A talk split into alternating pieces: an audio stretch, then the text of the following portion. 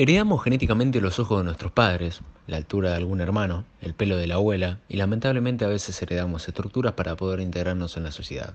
Un lugar donde no podemos ser realmente lo que queremos ser, viviendo en una estructura social preexistente. Pero ¿realmente queremos dejar nuestra vida en manos del sistema? ¿Es que acaso somos libres de elegir cómo vivir, qué hacer, cuándo hacerlo, qué sentir o tomar decisiones sin sentir presión por parte de terceros?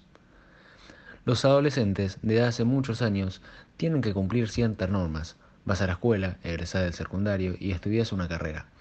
Esto conlleva un gran peso para nosotros, ya que al terminar la escuela somos todavía muy jóvenes para tomar la decisión más importante de nuestras vidas, una decisión que determinará nuestro futuro para siempre. El hecho de que obstruyan nuestros deseos nos lleva a inhibirnos de explorar cosas nuevas y poder encontrar nuestro verdadero camino. Las personas dependen en gran medida los unos de los otros. Ninguna actividad humana es completamente privada como para entorpecer en ningún sentido la vida de los demás. La adolescencia es una etapa en la que se atraviesa fases que se caracterizan por un debate interno constante y al sentirnos perdidos nos dejamos llevar por el resto diga o haga para no sentirnos excluidos.